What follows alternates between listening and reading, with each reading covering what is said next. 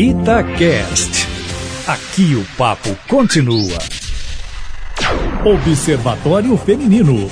Olá, bom dia. Eu sou Mônica Miranda e já está no ar o Observatório Feminino deste domingo, 6 de outubro de 2019, porque domingou. E comigo também as jornalistas Alessandra Mendes e Fernanda Rodrigues. Bom dia, meninas. Oi, gente. Bom dia para todo mundo. Bom dia, um excelente domingo. E neste domingo estamos recebendo a atriz Mariana Arruda, uma das fundadoras do grupo que é Teatro de Rua Maria Cotia. Oi, Mariana, tudo bem? Tudo bem, bom dia para todo mundo. Bom dia alegre neste domingo. E também aqui conosco a atriz convidada do grupo, que é a Poliana Horta. Oi, Poliana. Bom dia, bom domingo. Vamos falar muito hoje sobre uma peça de teatro, né? Alto da Compadecida. O Brasil atual, a partir de personagens e situações que ganham acento ainda mais sarcástico do que os encontrados na dramaturgia original. Assim, é a versão do espetáculo Alto da Compadecida, montada pelo grupo mineiro Maria Cotia, a tradição circense aliada a outras linguagens populares dá o tom do espetáculo que agrega ao texto de Ariano Suassuna um olhar contemporâneo. Inspirado na abordagem mítica brasileira do herói sem caráter, o Maria Cotia narra em cenas aventuras picarescas que eu não nunca tinha visto essa palavra, mas elas vão explicar já já. Para mim era pitorescas, mas não é. De João Grilo e Chicó, que começam com o enterro e o testamento do cachorro, do padeiro e de sua mulher. E acabam em uma epopeia milagrosa no sertão envolvendo o clero, o cangaço, Jesus, Maria e o diabo. A direção é de Gabriel Vilela, que consegue unir diversas linguagens. Vamos, como diz o outro, vamos pro jogo, né? Vamos pro jogo para falar esse Alto da Compadecida todas as vezes que ele está anunciado na televisão, o filme, eu assisto. Porque é. Eu também. Eu já devo ter assistido Eu já assisti pelo três, menos 34 vezes. Eu decoro fala, eu sei tudo. Chicói. quem não assistiu tem que assistir. e Não, agora ir pro espetáculo. Tiro de couro. Mas Mas a- tiro a de couro. Gente, Adoro, gente. Isso eu uso todo dia. Acontece um trem, não vou, não vou fazer mais não, gente. Tô rico, tô pobre. Maravilhoso. Eu- a gente A- brinca que o Chicó e o João Grilo são patrimônios históricos, culturais, É o cômicos Mello brasileiros. que faz um e o outro. E o Matheus Nastergalli. Nastergalli. E o Matheus Nartigali, ele some da televisão, que é onde a gente vê mais. A gente- eu sinto saudade dele, porque ele é muito bom. E os dois, assim, eles incorporaram mesmo esses personagens. E aí vocês estão trazendo isso também no teatro. É interessante que essa versão nossa, ela não tem nada a ver com o filme. Então, assim, é gostoso, porque quem for lá ver o filme não vai ver, vai ver outra leitura. E isso que faz uma obra de arte permanecer por tanto tempo, né? Ariano Suassuna escreveu em 55 esse texto. Aliás, ele escreveu na- em 1950, foi publicado em 55, foi a primeira vez que foi encenado. E o filme é de 2000, eu acho, né? Então tem quase 20 anos o filme. E agora a nossa versão para o teatro ela vem com outra roupagem, né? O, a escolha do diretor é trabalhar com personagens é, mais míticos, assim. A gente vai ver pelo figurino, é um figurino que traz elementos do mundo todo. Tem elementos do Vietnã, tem da China, Do tem do Chile. Chile, do Brasil, da África. Então ele vai misturando tecidos e é, pedrarias Texturas, né? que colorem essa história do Ariano Suassuna com outros tons diferentes do, do, do filme. Mas são os mesmos São, personagens. tem Chicó e João Grilo lá. É a tem mesma história. cachorro que descome dinheiro. Tem o enterro do cachorro. O padeiro e sua mulher. Nossa Senhora Compadecida. O diabo. Jesus, tá todo mundo lá. E o, o Gabriel também mistura um pouco do cangaço. É, porque a gente tem a tradição do cangaço nordestino, né? Que eles usavam muitas joias. Se a gente pegar as fotos da Maria Bonita, do Lampião, estão eles cheios de joias. Eles faziam fotos para mostrar essas, essas Essa preciosidades, riqueza, né? essa riqueza. Então, quando a gente pensa sertão, a gente não pode pensar só também. é, Na aridez, né? tem que pensar também Porque no luxo. ali é, é um conto muito do sertão mesmo. Mas, na essência, é universalista a mensagem, né? É o espetáculo. Vocês diriam qual, qual que seria a mensagem? Eu acho que fala, gente, do jeitinho brasileiro. Também acho. Né? Chicó e João Grilo, quando a gente fala aí das aven- as aven- aventuras picarescas, a gente está falando desse anti-herói, né? Não é o que a gente tem que se espelhar, não é, não tem moral da história, mas fala desse típico Do jeitinho mesmo do brasileiro. jeitinho brasileiro, de querer levar vantagem em tudo, de querer se dar bem às custas dos outros. Fala desse lado, de certa forma, obscuro do ser humano, né? São personagens que a gente adora, são carismáticos, são engraçados, mas eles. Vivem eles- na pobreza, né? E para isso eles têm que fazer malabarismo, né? E o Suassuna bebe aí para criar os dois, ele bebe da fonte da comédia dell'arte, dos personagens do Arlequino e do Brighella, que são é, servos daquela comédia italiana lá da Idade Média, que trabalham justamente com a comédia baixa, que é ligada ao sexo e à fome, né? Fazem tudo por um rabo de saia ou por uma bela torta. É muito interessante mesmo. Mas o, o Gabriel, ele conseguiu é, mesclar muito essa questão do sertão com Minas, né? Então, a gente está exaltando aí o Brasil inteiro, vamos dizer assim. A gente não está só no sertão, né, Mari? A gente tem o sertão, a gente tem Minas, tem a parte do clero lá que tem o mineirinho, né? O bispo. E, e é isso, assim, é meio atemporal e também é meio sem lugar. Enfim, acho que é, é bom para ir lá para ver como é que a gente tentou fazer essa mistura toda. Ficou bem legal. E como é que é encarnar um desafio desse, assim, de pegar uma obra, que é, que é essa obra que desde 1955, como você citou, ela vem fazendo esse sucesso imenso, enfim, que está no imaginário do brasileiro. Eu aposto que quem está ouvindo agora já relembrou de várias cenas do filme. Como é que é pegar essa obra e dar uma nova roupagem, é, enfim, com, com a mesma história, mas contada de outra forma? É um grande desafio, né? Olha, eu falo que para mim, levar para o teatro uma personagem que todo mundo pensa nela e lembra da Fernanda Montenegro, Fazendo, né? Que é a Poxa. Aparecida, né? Nossa Senhora Aparecida. Nossa Senhora Compadecida. Compadecida. Exato, era a Fernanda É Montenegro. Fernanda né? Montenegro. Imagina que peso que isso é, né? É, durante a criação do espetáculo, eu estava grávida, então eu ensaiei até tá super barriguda. E aí, um belo momento, o Gabriel, que assina a direção e faz os figurinos, ele falou comigo: Eu quero que a Nossa Senhora Compadecida seja a Nossa Senhora do Ó. Aí eu, ah, Nossa Senhora do Ó, eu não sou muito religiosa, fui pesquisar e descobri que era a padroeira das grávidas e que é uma Nossa Senhora grávida. É, a Tem imagem até- é ela Olha, grávida. ela grávida tem até a igrejinha ali de Sabará, da igreja do Ó, né? que é uma igrejinha Nossa pequenininha que é dedicada a ela, que foi, tem aquelas pinturas com os santos chineses, né? é, voltada, tem que, que revela um pouco dessa influência do Oriente. Então foi uma experiência linda, né? Ser abençoada aí pela uma padroeira das grávidas. E pelo jeito você foi mais abençoada ainda, né, Mariana? Porque esse processo todo foi feito, você estava gestando essa obra e gestando também a sua filha, né? Foi tudo um pouco misturado, não A foi? violeta na barriga. Até o, o nosso material gráfico, assim, a, a gente tem uma camiseta do Alta Compadecida, que é a Compadecida com uma flor violeta na barriga, que é, É simbolizando a minha Violeta, a minha filha que chama Violeta. É, foi, assim, uma, uma aventura incrível, né, gente? Quando o Gabriel ligou pra gente em janeiro, a gente estava lá na Bahia de férias, eu e o Nado, que é meu marido, que é do grupo também, fundador do grupo, e aí ele falou, quero montar uma obra-prima com vocês. Aí o Nado falou, ai, a Mariana tá grávida.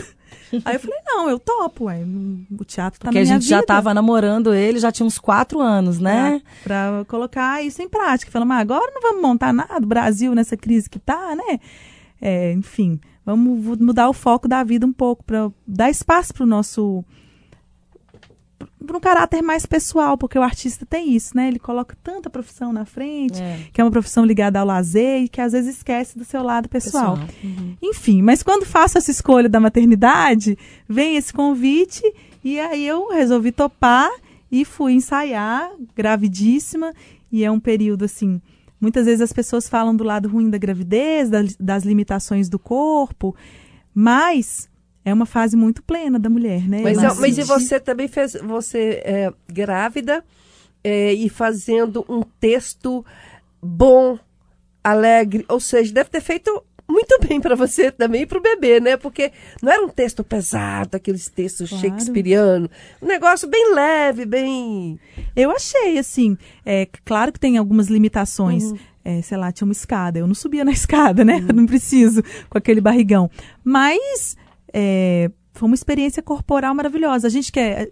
Às vezes as pessoas pensam teatro, pensam só no decorar o texto. É. E a gente que que se dedica a esse ofício pensa muito no estado do corpo, no uso do corpo, né? Ainda mais no teatro de rua, né? Que a, Na movimentação. a energia é duas vezes maior do que no palco, enfim. E foi um. Essa, Ai, eu esses morro meses. de inveja de pessoas que decoram. Cara, eu não consigo decorar absolutamente Ainda mais na rua, Nada. imagina, aquele movimento todo, tudo te tira a atenção. Não, a gente Nossa, tem um às vezes vai espetáculo entrar ao vivo. Aí eu falo assim, nossa, o nome daquele cara que eu vou gravar, que eu vou entrar Não, com ele agora, é, ele é superintendente. Como é que é, minha gente? Superintendente.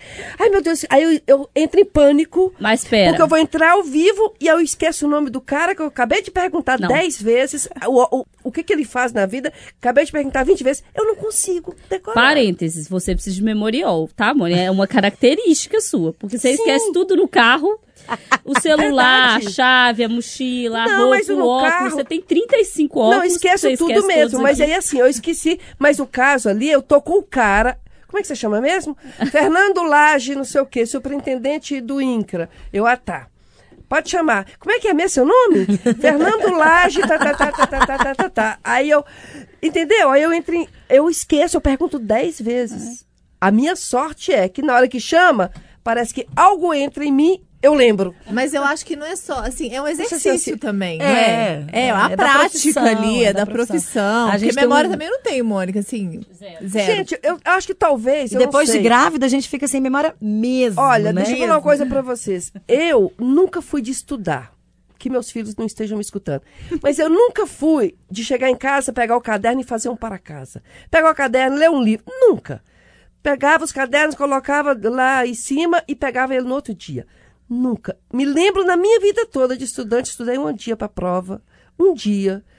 Que era o SPB na época, que eu falei, nossa senhora, eu vou tomar bomba desse trem. Aí eu estudei. Cheguei, só, não estudava.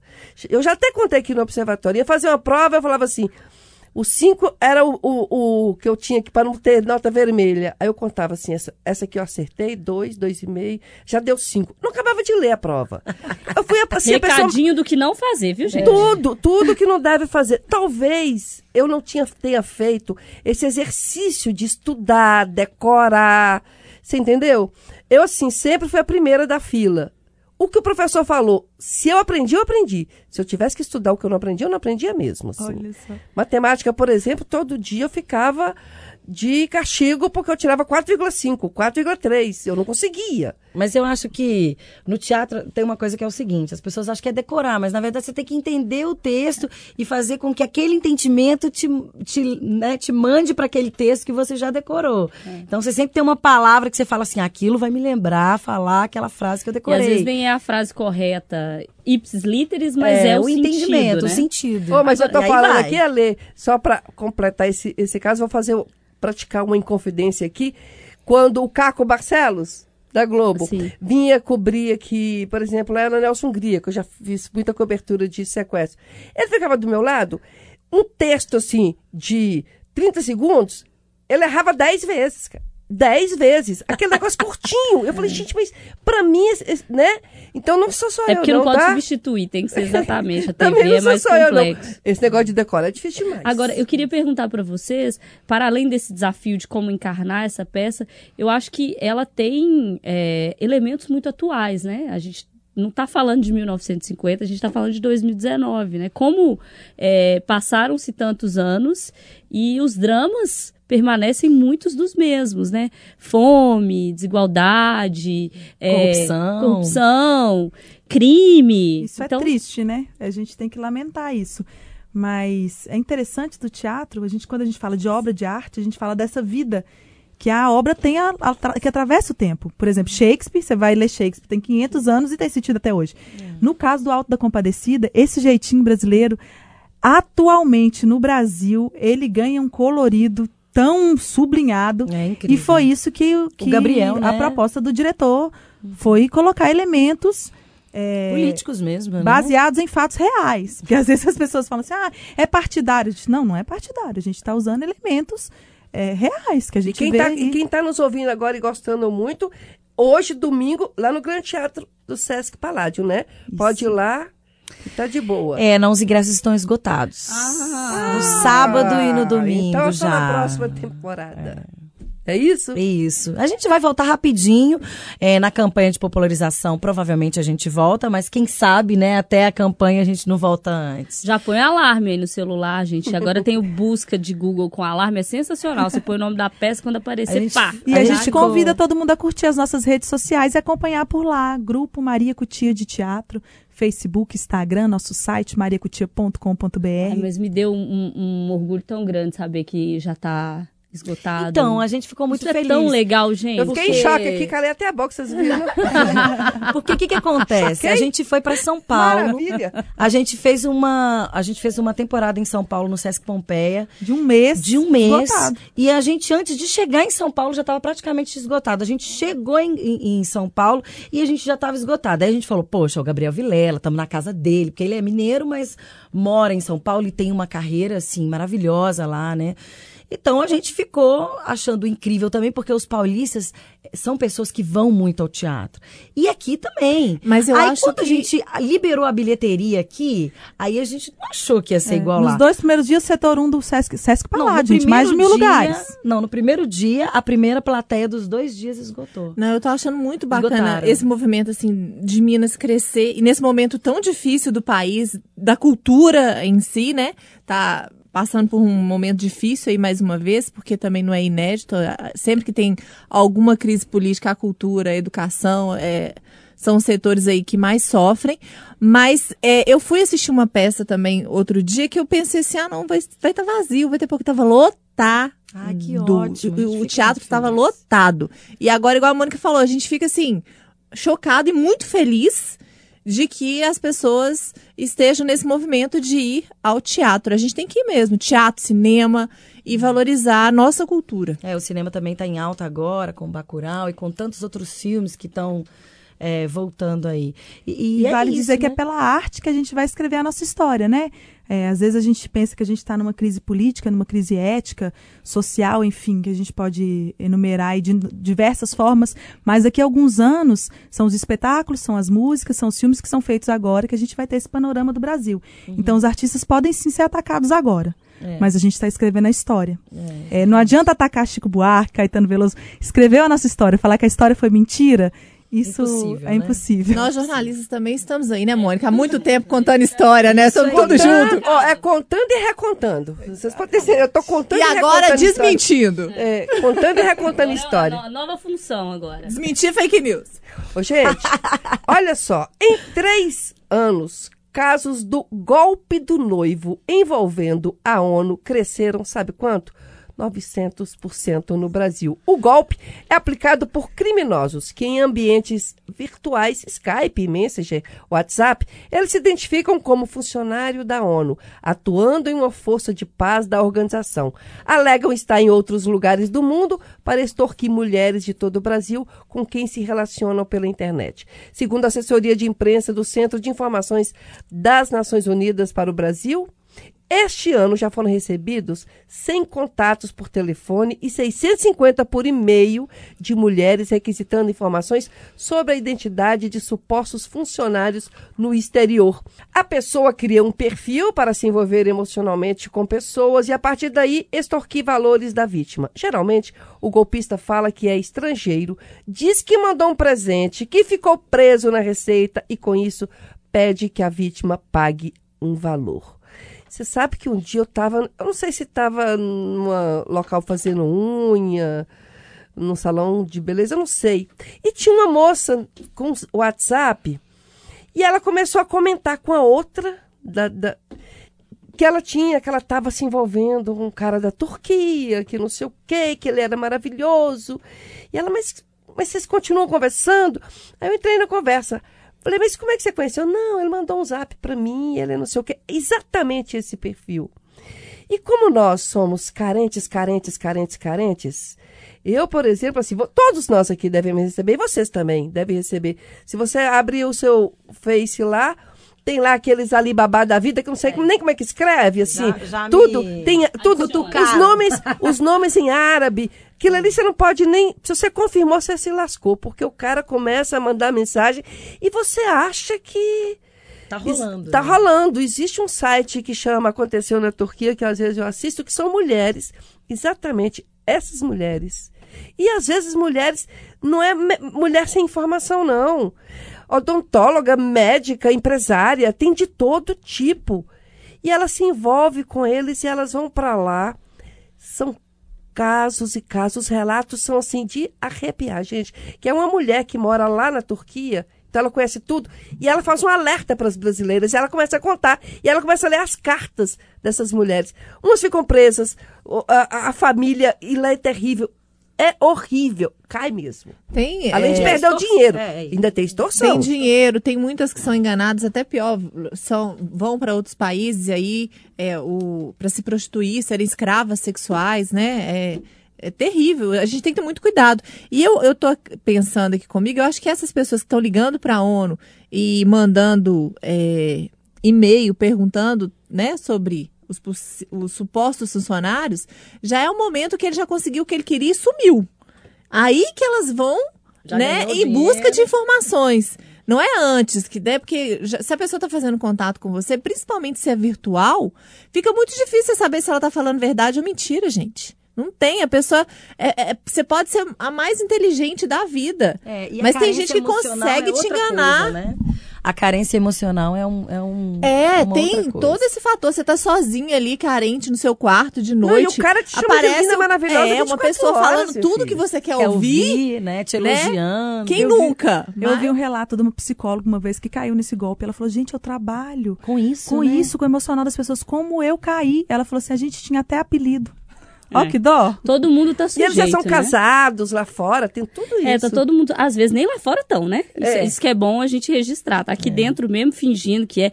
Eu tenho que contar no, na Copa que teve aqui no, no Brasil, 2014, na Copa do Mundo.